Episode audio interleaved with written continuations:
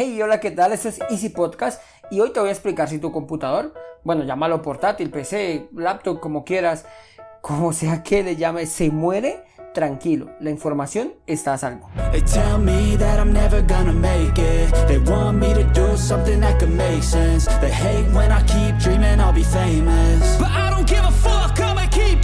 Bienvenidos a Easy Podcast, el podcast, el programa donde hablamos de marketing digital y tecnología en tu idioma. Quiero recordarte que en Asisten.co tenemos desarrollo web, marketing digital y ahora cursos online con todo lo necesario, con todo lo que necesitas para el marketing online para emprendedores. Esto lo encontrarás en nuestra nueva página web, cuemon.com. Y sin más, comenzamos.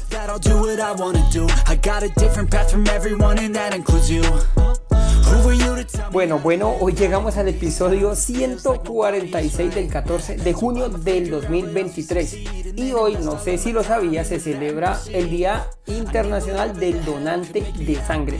Desde aquí, un saludo a todos los que son donantes, bueno, un saludo y un abracito a todos los que son y somos donantes y una invitación a donar sangre. Realmente esto es algo que literal a todos y a cada uno de nosotros nos sobra y podemos así ayudar a muchas personas que lo necesitan. Y normalmente cuando las personas necesitan esto es de suma, de suma urgencia.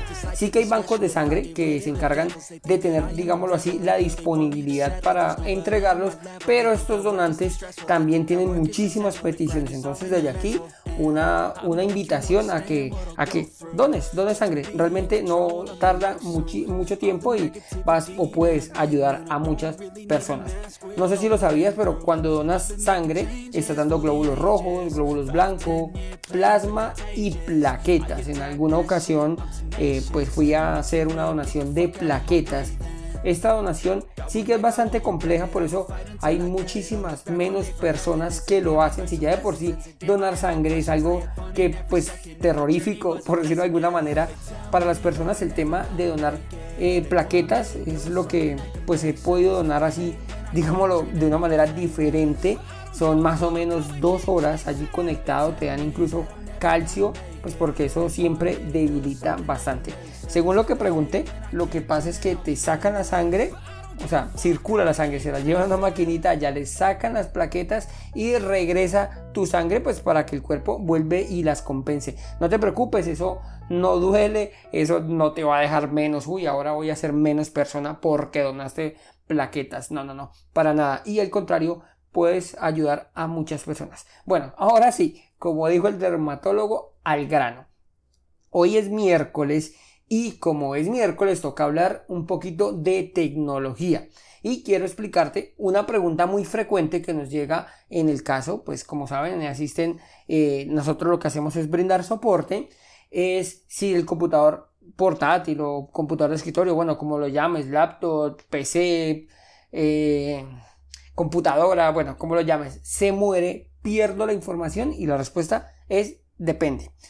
En la gran mayoría de veces cuando un computador se muere, o sea, que no le prende ninguna lucecita, que no hace nada, ya hablé en un episodio el tema, pues cómo podrías hacer unas pruebas para ver si tu computador realmente se murió y no tiene arreglo, o puedes hacer unas pruebas en las notas del programa, te dejo la, el episodio donde hablo de qué pruebas debes hacer, pues para validar que realmente sí murió.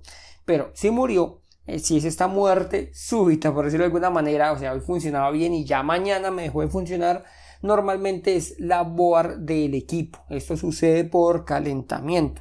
En este caso, es poco probable que la información se pierda, ya que el daño está en otro sitio. Y recordemos, la información está almacenada en el disco duro, en el disco de estado sólido, llámalo SSD, llámalo M2 o llámalo disco mecánico, está grabada aquí. Entonces, por lo tanto, esta información aún está allí, quietecita, no hay nadie que la esté pidiendo, entonces tu información va a estar completa. Pero por el contrario, si tu equipo pues realmente prende, tal vez el logo de tu marca y intenta entrar a Windows y realmente no entra y no entra y no entra, pues allí te sugiero que vaya rapidito para que intenten rescatar esa información ya que eh, en este caso puede ser falla del disco duro. Ahora, directamente si te dice fallo en el disco duro, eh, pues ahí sí que es cierto que tendríamos que hacerlo con más urgencia, porque en algunos casos eh, es en un solo punto donde se daña la información, por eso el disco no puede continuar leyendo o por eso la lentitud excesiva en algunos equipos es porque pues se queda como pegado. No sé si, si te acuerdas, si no sé, depende de los años que tengas, si viste el LP, como que se queda ahí como que la aguja pegada, pues lo mismo pasa en los discos, algo, bueno, algo similar, no es una aguja tal como esos, pero es el mismo principio, entonces se queda allí pegadita. El resto de información, digámoslo así, podríamos rescatarla. Y como te digo, si se murió, de repente, si realmente no hace nada, la pantalla se quedó en negro y no hay manera que funcione, la información va a estar allí. Entonces, esa información la podrías eh, copiar a una USB. Nuevamente, depende. Depende de qué, pues básicamente de la cantidad. Recuerda que la información en los discos duros, pues, pues tiene mucho más espacio, por decirlo así, de almacenamiento. Las memorias USB eh, arrancan, bueno, ya muy pocas hay de 8, em, digámoslo así, arrancan a partir de 16 hasta las 128 gigas, más o menos, pues habrá más grandes. Ay, Andrés, yo conozco más grandes. Sí, sí, claro, hay muchas más grandes. De hecho, en alguna ocasión compré unas de 128 gigas, lo hacían muy mal, por cierto, pero bueno, sí que hay más grandes. ¿Qué pasa? Que la información de un disco duro, como los discos arrancan en el techo de las memorias USB, pues va a ser difícil que te pasen toda la información o a un correo o envíamela por un correo o cópiamela a esta memoria USB porque el volumen de información suele ser más alto. Bueno, aquí en este punto te recomiendo, si tu equipo está funcionando y tal, que tengas en cuenta el tema de hacer las copias de seguridad ya que en algún momento pues se puede morir tu equipo y puedes quedar con la información al aire o que se pierda o que no sepas dónde están y luego llegas al servicio soporte y tu información está regada por todos los sitios. Entonces yo te recomendaría que hagas copias de seguridad, poder ser en la nube, pero si el volumen es muy alto, al menos la tengas ordenada, una carpetica en el mismo escritorio, una carpetica en el D si tienes otra unidad, para que cuando llegue a un sitio de soporte técnico, pues estas personas sepan qué información deben sacar y también sepan cuál es el tamaño de la información. Pero bueno, si no lo cabe en una memoria, ¿qué puedo hacer, Andrés? Vale, aquí tenemos dos salidas, por decirlo de alguna manera. Son o copiar que lleves un nuevo equipo y se copie esa información al nuevo, al nuevo equipo o puedes eh, conseguir unos adaptadores, sea para cualquiera de los tres tipos de disco que te acabo de decir, sea el mecánico o el SSD, que compartirían el mismo tipo de adaptador. Es un adaptador, es una cajita. Tú lo verás como un disco duro externo, igual. Y aquí, bueno, vas a meter el disco ahí adentro y ya te va a quedar con una conexión USB. También te recomiendo que sea USB 3.0 o 3.1, ya que con esta velocidad pues no se va a hacer tan extenso el tiempo de copia y además es un disco con el cual puedes trabajar. ¿A qué me refiero cuando puedes trabajar? Como la velocidad no va a ser tan lenta de lectura, entonces tú no vas a notar mucha diferencia entre la información que estás copiando y estás preguntando, pues más o menos, eh, cuando tú abres un programa lo que haces es una consulta al disco y él te da una respuesta. Entonces, el tiempo de lectura y el tiempo de escritura. Entonces, no vas a notar tanta diferencia y vas a poder trabajar con estos discos de una manera fluida. Entonces te recomiendo que esos adaptadores, además del tipo, pues lo pidas que sean de 3.0 o 3.1, ya que esta velocidad pues va a ser superior de lectura y escritura.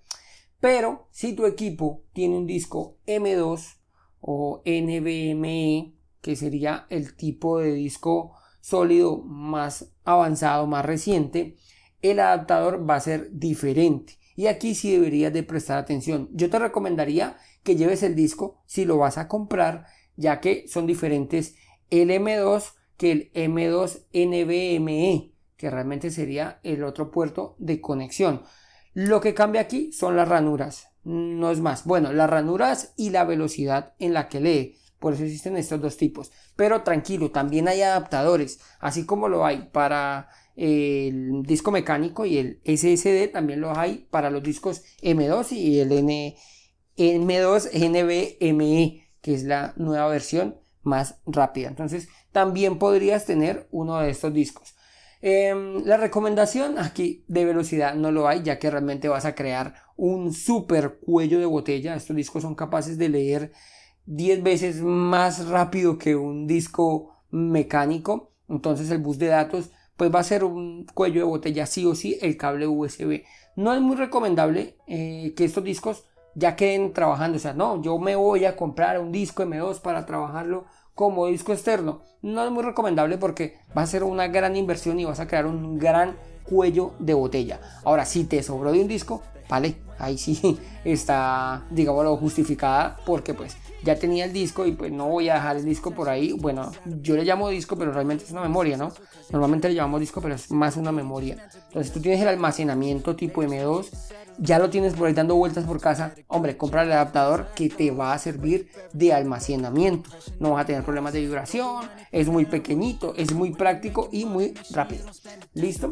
Ahora, una vez tenga los discos, una vez puedas conectarlos por USB a tu nuevo computador, a tu nuevo ordenador, a tu nuevo laptop, como lo llames, que dónde está la información.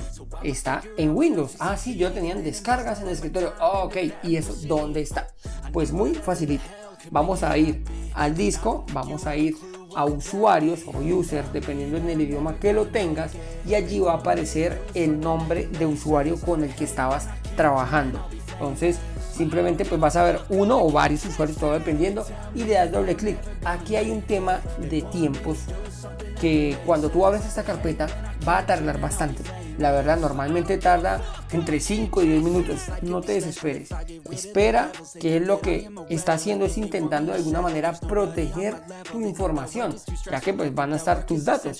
Él no sabe si tú eres una persona externa o si eres el dueño de la información. Entonces, este tiempo va a tardar bastante. Entonces, espere, le das doble clic. Él parece que no está haciendo nada, pero realmente está intentando, negociando la entrada a esa carpeta. Una vez entres, vas a ver escritorio, descarga, documentos, imágenes, videos, toda la información que tenía en tu Windows normal. Y aquí ya puedes copiarla o si vas a utilizarla, pues listo, puedes coger y utilizar la información directamente, ya tranquilo que la próxima vez que abras no va a tardar nada, vas a darle clic y va a entrar directamente, pero la primera vez va a tardar un poquito. Listo, entonces hasta aquí era el episodio del día de hoy. Muchas gracias por escuchar el programa y si te gustó no olvides darme 5 estrellas en la plataforma en la que me estás escuchando. No es más, nos escuchamos el día viernes y recuerda que un viaje de mil kilómetros comienza con un primer paso. Chao, chao.